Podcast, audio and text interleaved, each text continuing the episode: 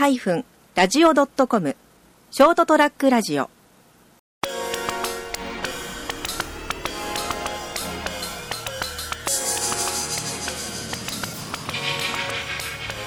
皆さんこんばんは。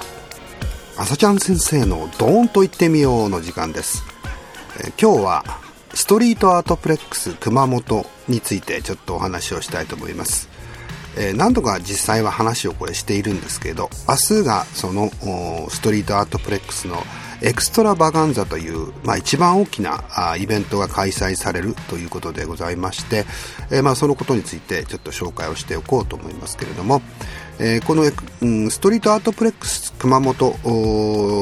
えストリートアートプレックスと普段言ってますけれどはあもうこのエクストラバガンザで、えー240回やってるんですね、えー基本的には街中でですね、まああのえー上質な音楽をやっている人たちのライブなどをやろうということでですね、え始まっているんですけれども今回も何組かなちょっと僕はっきり今確認できてないんですけど、えーいつも50人近くのアーティストの方たちを全国からお呼びしてやっているのが今回のエクストラバガンザなんですけれども、えーそれ以外にも小さいやつがたくさんありましてですね年会、年間、まあ、10回とかそのくらいの規模で、まあ、あのやっているというような状況になりますけれども、えこれはあの熊本の商店街の皆さんと、え熊本市や商工会議所の皆さんたちが共同でやっている事業ということになりますね。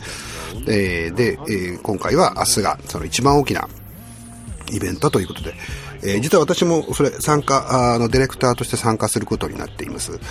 ーんまあ、何組ぐらい来る出てくる出るのかなちょっと待ってくださいね。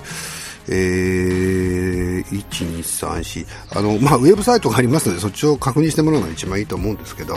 えー、まあ、17時半から21時ぐらいまでということでですね、えーストリートに各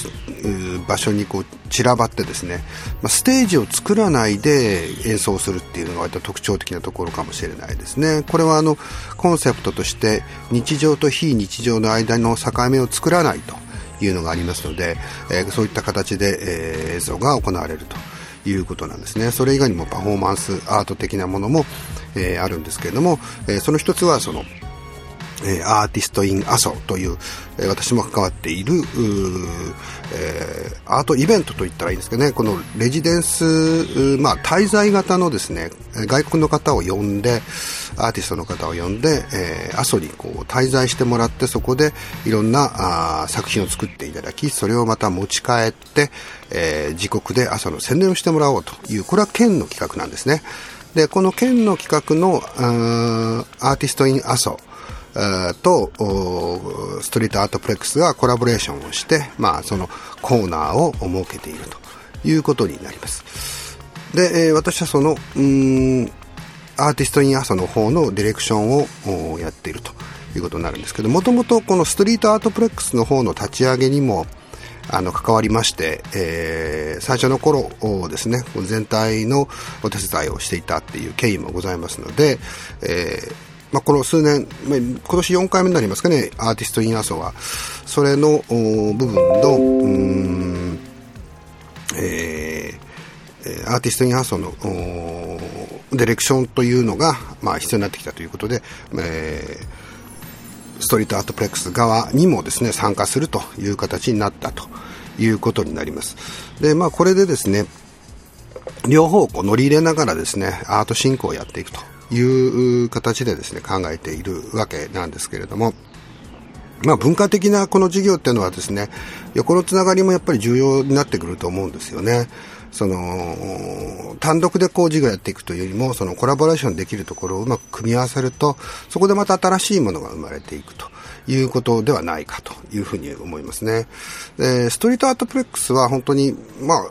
ある意味画期的な事業でもあるんじゃないかと思うんですけれども、その、まあ、ジャズが多いかな。ジャズ系のミュージシャンの皆さんがたくさん参加されてますけれども、この街中で突然こう音楽が鳴り出して、えー、それこそフラッシュモブ的にですね、こう音楽を楽しめるっていう環境を作り出せるっていうのは、やっぱりこれ楽しい時間を過ごすことができますよね。で、しかも同時多発的にですね、こう、えー、各所でこう、いつずっとその日は、あの、音楽が鳴り続けているというような感じになるので、まあ街の中でそういった文化的な意味合いでもですね、この、えー、ストリートアートプレックスというのは意味があるイベントになってるんじゃないかと思いますね。やっぱりそのストリートアートプレックスを見に、まあ、あの、県外からいらっしゃる方っていうのもだんだん増えてきているということですしですね、えー、そういう意味合いでは非常にいい企画になってですね、皆さん、あの、本当に楽しみながらこういう、えー、音楽イベントをやってるということになると思いますけれども、で、それが、またですね、ただ、イベントをやっていくというだけでなくて、あの、例えば商店街の皆さんも、こう、熊本っていくつか商店街があるんですけど、その辺が合同して、こう、全部でやるっていう企画って、実はアートプレックスまではあまりなかったみたいなんですね。で、これが、あの、まあ、若い、あの、商店街の皆さんがそういう部分では結束をして、みんなでこう盛り上げていこうという形で、こう、成立しているっていうのも素晴らしいですし、まあ、そこに行政の皆さんも入りながらですね、協力関係を持ちながら、まあ、あの、立ち上げて、えー、運営していっているというのがですね、非常にまあ、あの、地域に根ざした、やっぱりその文化としての、えー、イベントというふうにして成り立っているからこそ、その、えー、これだけ十何年も続いて、20年近く続いている企画なんじゃないかというふうに思いますね。まあ、あの、最初、立ち上げの最初はね、やっぱりね、こういうのって、それまでなかったものですから、ええー、まあ大変っちゃ大変でしたけどね。やっぱりあのー、参加してる皆さんがイベント慣れしていないというようなところもあったりとかしてですね、えー、まあもちろん予算の問題もあったんですけれど、えー、いざ実行段階になるといろんなトラブルがこう発生すると。で、こういったものが、あの、うん、あるんですけれども、これをまあ乗り越えてきて、今、あの、会議とかね、時々参加するんですけれども、非常にあの、バランスがいいですね。うん、あの、皆さんが割と前向きなんですよ。で、その否定的な意見が出てこないというところでですね、会議の進め方も非常に参考になるような感じになってます。で、えー、それぞれがコンセプトワークみたいなものをしっかりやっていると。で、この、初初年度ですね、初年度の記憶としては、それこそ週1ぐらいでですね、えー、会議を続けてたんですけども、その中でやっぱり最初随分そのコンセプトをどうするのかっていうところを細かくですね、いろいろ話し合いをしたんですね。で、これがまあ良かったなと思いますね。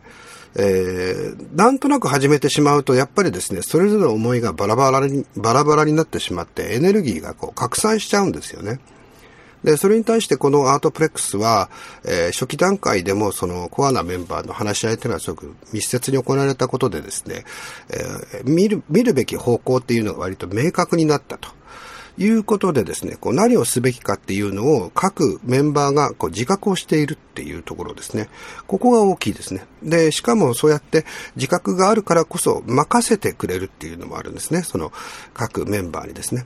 で、その上で、またそれを見直して問題があるところはお互いにこう協力し合いながら良くしていこうというところで、えー、まあ自立性があるっていうかですね、そういうところが強いというのもありますしですね、もう何でもトップダウンで決まるっていうことではないんですよね。で、こういうところがですね、やっぱりあの参加していて、まあ会議が面白いってのはいいかもしれないですね。大事かもですね。えー、まあジョークが飛び交いながらも、え非常にこう前向きな形でいろんなものが決まっていくということで、さすがこう20年近く続いたあだけのことはあるなというふうな気がしますね。で、これはやっぱりあのいろんな部分でやっぱり会議のあり方とかっていうのにも参考になるじゃないかと思いますね。きちんとその議題書だったり書記がいるとか、まあ当たり前なんでしょうけれども、えー、何を決めるのか、で、どれに何が決まったのか、えー、誰が何を言ったのかっていうことをちゃんとこう明確にしておくと。いうようなところが、えー、出来上がっているというところですね。で、これは本当にあの他のなんかグループで何かをするときでも、やっぱり参考にすべき部分ではないかというふうに思いますね。今後多分こういったなんていうかな、え、会社とかとは別のコミュニティにおけるイベントであったりとか、何かの活動というものがですね、え、これからどんどんと、増えていきます。これは間違いない部分で、まあ、今でも相当増えてはいるんですけど、例えば Facebook のグループを作って、グループの中での活動。で、これまではどうしてもそのエネルギー的には低かったものが、今や例えば SNS をうまく使うとかですね、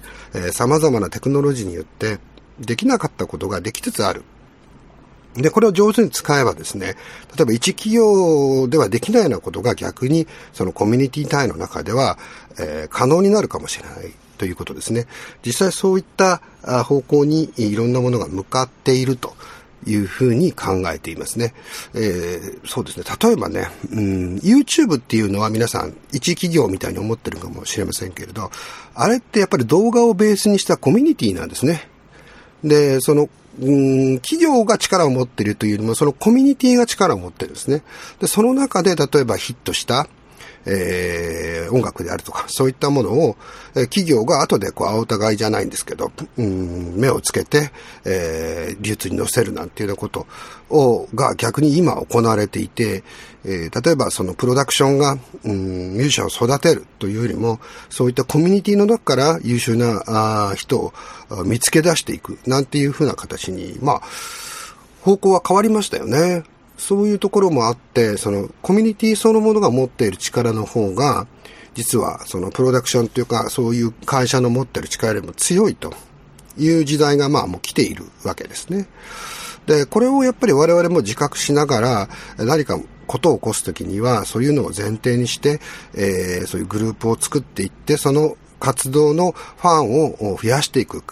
そのためには何ができるのかっていうのを考えて、えー、構成をしていくっていうのがいいのかもしれないなと思いますね。えー、まあ、といいのかもしれないとにもほぼ必須の時代になったんじゃないでしょうか。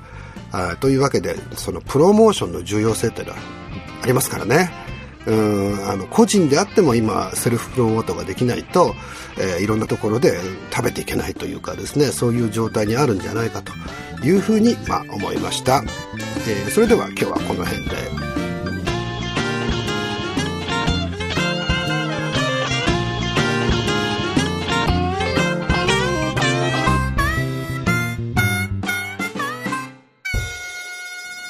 ST- ラジオ .com ショートトラックラジオ